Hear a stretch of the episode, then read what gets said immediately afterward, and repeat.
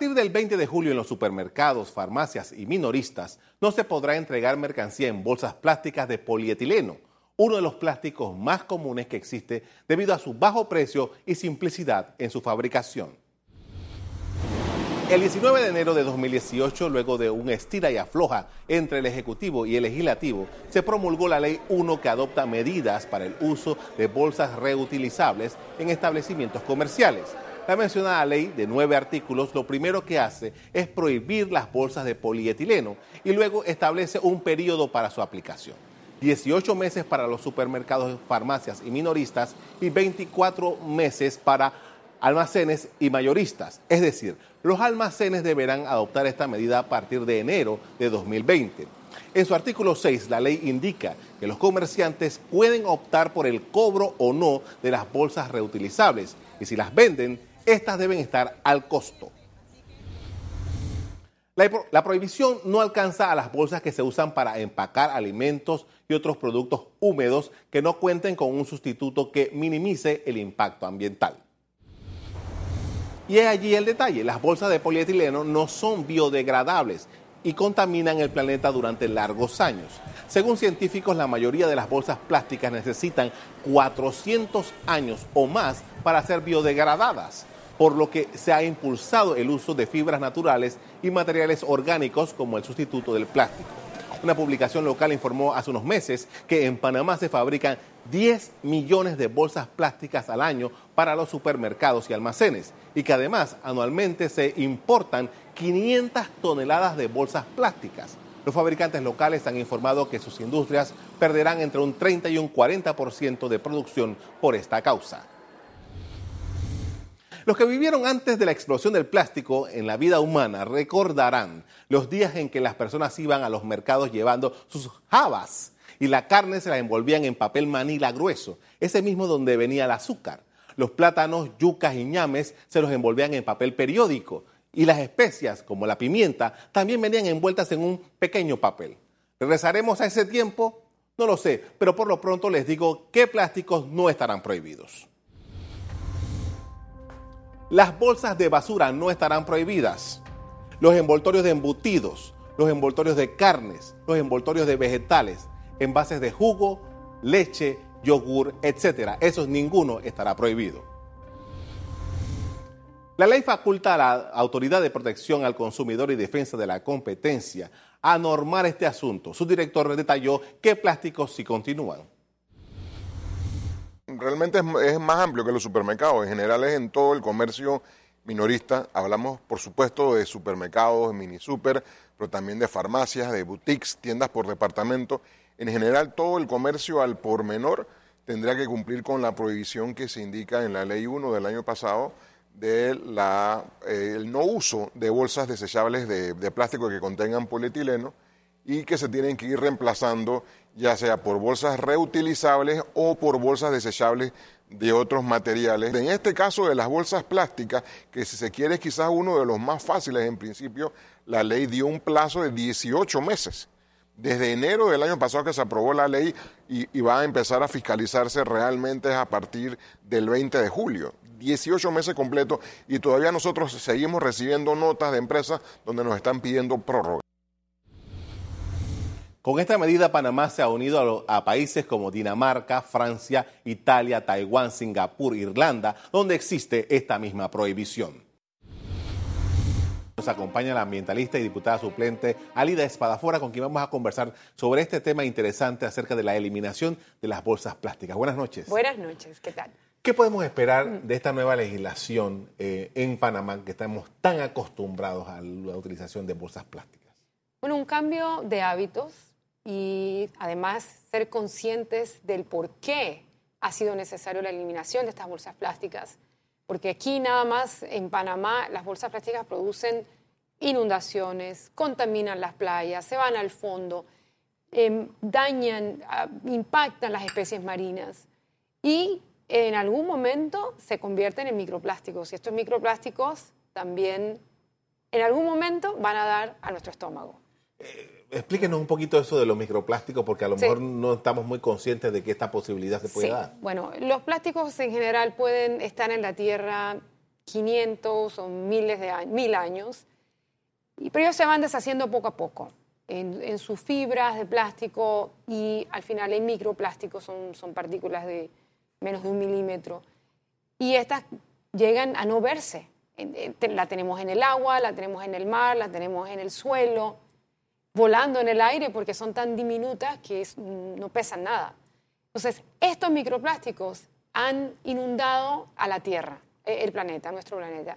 Se dice que no hay ningún organismo vivo que no contenga microplásticos hoy día, para ponerlo en contexto. ¿Vale? Y, el nombre del programa. sí, gracias. ¿Y, esto, esto qué pudiera significar para la salud de, los seres humanos? Bueno, en los plásticos hay muchas investigaciones que indican que pueden afectar tu aparato endocrino, o sea, el que controla las hormonas, el crecimiento, la reproducción sexual. Pero también hay otros estudios que indican que pueden provocar cáncer. Y el cáncer es una de, las primeras causas de muerte, si no es la primera, en, nuestros países. Y cada vez más vemos gente muriendo de cáncer y no sabemos por qué. Entonces, claro, tiene que ver con alimento, el aire, la contaminación, pero también los plásticos. Y especialmente, bueno, hablando de plásticos en general, no solamente bolsas, las, eh, los envases que son de poliestireno expandido también, eso es todavía aún peor, porque con algo que se le ponga medio tibio, y si es un café, mucho peor, ya se comienzan a, liberar talatos y los estirenos que componen ese plástico, lo que puede provocar cáncer. Y nos los estamos tomando directamente en una bebida de café, un té o una comida medio caliente. Nosotros eh, yo ah, en el segmento anterior le decía al público, por ejemplo, que nosotros pasamos de una época donde todo era papel y se nos dijo, bueno, hay que preservar el papel, los árboles y tal, y pasamos a una invasión de plástico, pero bárbara. bárbara. Hay, un impacto económico aquí eh, que, que, se ve, eh, porque el plástico, eh, la fabricación me parece que es mucho más barata y su... Sí. ¿Cómo, conciliar estos dos elementos, el tema económico con el tema de, eh, ambiental que es necesario? ¿no? Claro. Es una cuestión de evolucionar, de adaptarse a nuevas condiciones. Sí es cierto que hay una industria, no es grande, porque la mayor parte de las bolsas se importan. Así es. Pero sí hay una industria que deberá entonces evolucionar hacia otro tipo de bolsas. Además, hay, hay una industria que, que aquí en Panamá está ofreciendo bolsas que parecen plásticas porque son de, yuca, de maíz o de arroz, completamente biodegradables, que no, no duran casi nada, si más si las mojas o las tienes mucho tiempo bajo el sol. Y esas pueden parecer plásticos y, y no lo son. Entonces sí van a estar certificadas, hay dos laboratorios certificando que no, no contengan polietileno, que es del Indicasat, y el laboratorio de la Universidad Tecnológica de Panamá. Entonces, si uno ve las bolsas y están con, ese con esa certificación, que además es el MISI, que luego le da el sello, es que está bien. Entonces, vamos a ver esas bolsas, vamos a ver que te ofrecen cajetas de cartón o que te venden la bolsa reutilizable en, un precio muy bajo, porque tiene que ser a precio de costo según la ley. O vamos a acostumbrarnos a llevar nuestras bolsas yo siempre tengo una pequeña bolsa en mi cartera. Y siempre que voy a una farmacia, a un mercadito y es algo muy pequeño, la saco y ahí la pongo. Era, era uno de los temas, por ejemplo, este, este tema, siempre cuando hay una novedad legislativa, como en este caso, las personas comienzan a, tratar de, de, entender los fenómenos, ¿no? Y la gente decía, bueno, esto al final me van a estar cobrando cada vez que voy a comprar algo porque yo no voy a cargar una bolsa siempre. Si yo salgo de aquí, voy a una farmacia y no hay bolsa plástica, entonces para poder traer algo voy a tener que comprar una bolsa. ¿Es eso tan así? ¿O qué alternativas tienen las personas para no tener que estar comprando una bolsa, aunque esté al costo, cada vez que va a un comercio? Bueno, antes era así. Se llevaban las bolsas, se llevaban eh, algún tipo de carrito para llevar las compras o nos daban papel, bolsas de papel. Así es. Entonces, es un tema de acostumbrarnos, es de hábito, así como, como fue el ponernos el cinturón de seguridad, también en, el tema de la eliminación de las bolsas de plástico de polietileno, también vamos a tener que acostumbrarnos. Ya hay países que lo hacen, en África, en el Caribe, países en Chile, también en, la costa, por ejemplo, todas las ciudades de la costa, y varias ciudades en el mundo están prohibiendo, lo mismo Europa. Europa comenzó con cobrar, que ya los supermercados, los comercios no podían darle uno la bolsa de plástico eh, sin cobrártela. Entonces ya la gente ya pensaba, bueno, mejor yo llevo la mía y, me ahorro ¿no? esa plata. Sin embargo, ya al 2022 la Comisión Europea ya va a prohibir las bolsas de plástico y envases de plástico, eh, inclusive cubiertos de plástico. Porque es que tenemos que entender que el planeta ya no se sostiene como lo estamos haciendo, como, como estamos consumiendo y desechando hoy día y produciendo también de esa forma. Ya vamos a tener más basura que gente o, más basura que seres vivos. De ahí que no vamos a poder seguir viviendo dignamente los seres humanos en la Tierra. Entonces ya tenemos que poner un alto a esta forma de, de vida y cómo estamos contaminando nuestro propio ambiente, del cual dependemos. Dependemos todos. Este es el primer paso, según entiendo, que da Panamá en ese, en ese sentido. Próximamente las legislaciones tendrán que irse adecuando para que otros productos de plástico también entren en este tipo de regulación. ¿Qué es lo que en su, en, su experiencia piensa que debe estar ocurriendo de aquí para los próximos 10 años, digamos? Bueno, ah, en la Asamblea han quedado en este periodo varias, varios proyectos de ley que tienen que ver con materiales que deben ser regulados o deben ser prohibidos. Uno de ellos, y que está en la política, la ley 33, la política basura cero, Em, del año pasado, también eh, allí se indica que el primer producto a eliminar y a regular es el poliestireno expandido. Eh, son estos envases de foam, ¿no? donde ponemos comidas individuales o vasos, porque nos está haciendo mucho daño a la salud, mucho daño directamente al ingerir alimentos calientes, medio calientes, y peor si están hirviendo dentro de ellos. Y, que lo metemos en el, en el y horno sí, peor, Sí, porque ahí entonces lo estás derritiendo. Todos se están liberando esos talatos y estirenos dentro de la comida que, uno ingiere. Y uno puede sentir el sabor. Toma un café en, una, en un vaso de, foam y otro en, una, en un vaso de cerámica o en una taza o de cartón y, y van a notar la diferencia. Entonces, ante esas evidencias, es lo primero que tiene que ser retirado, eliminado. Luego hay que también comenzar a regular las llantas desechadas. Vemos montañas de llantas tiradas en ríos, mismo en, acá en el relleno sanitario de Patacón, donde llegan 1.200 llantas al, al, día. Eso sin contar todas las que quedan regadas por allí. Y encima las importamos de uso. Eh, no, claro. Y eh, además se importan las llantas usadas, pero es que mm, tenemos muchos autos. Igual se van a estar gastando todas estas llantas y ya tenemos que hacer algo importante porque son el hábitat de los mosquitos. Aquí o sea, eh, vemos el dengue, el zika, el zikungunya haciéndonos tanto daño, eh, tanta tristeza eh, causando en familias, por ejemplo, con el zika, que ya tenemos que poner un alto y regularlas. ¿Qué se han hecho en otros países con las llantas?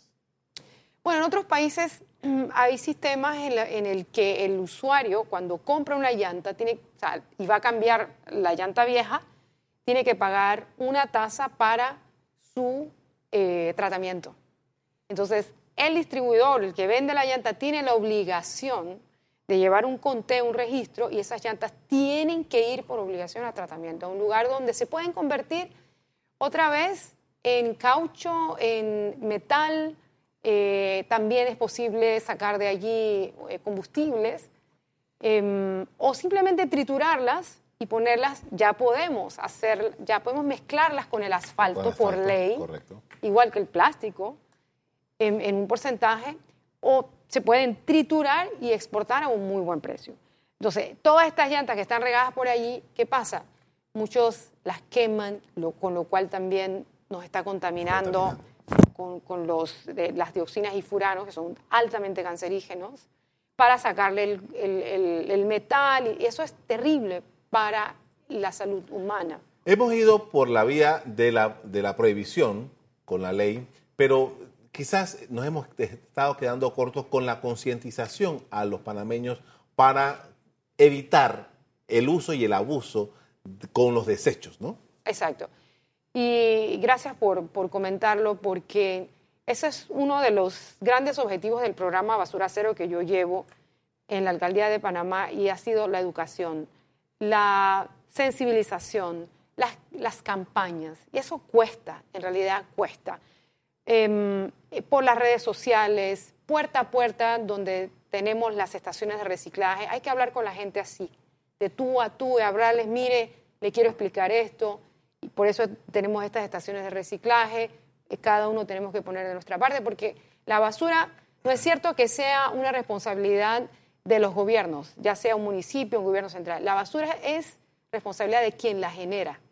Y allí también entran las industrias o las fábricas, quienes fabrican el producto, también deben tener una responsabilidad. Y eso está en la ley 33, que es la política basura cero, y es que también está la responsabilidad extendida del productor, porque el productor también no se puede deshacer de su parte de responsabilidad cuando produce un producto que es difícil, que no se biodegrada, que contamina, que su recuperación es difícil desde el ambiente, donde esta empresa tampoco está concientizando, no ayuda a concientizar sobre el, daño que nos hacemos nosotros mismos con toda la basura que generamos. Entonces, eso sería lo primordial, es la educación.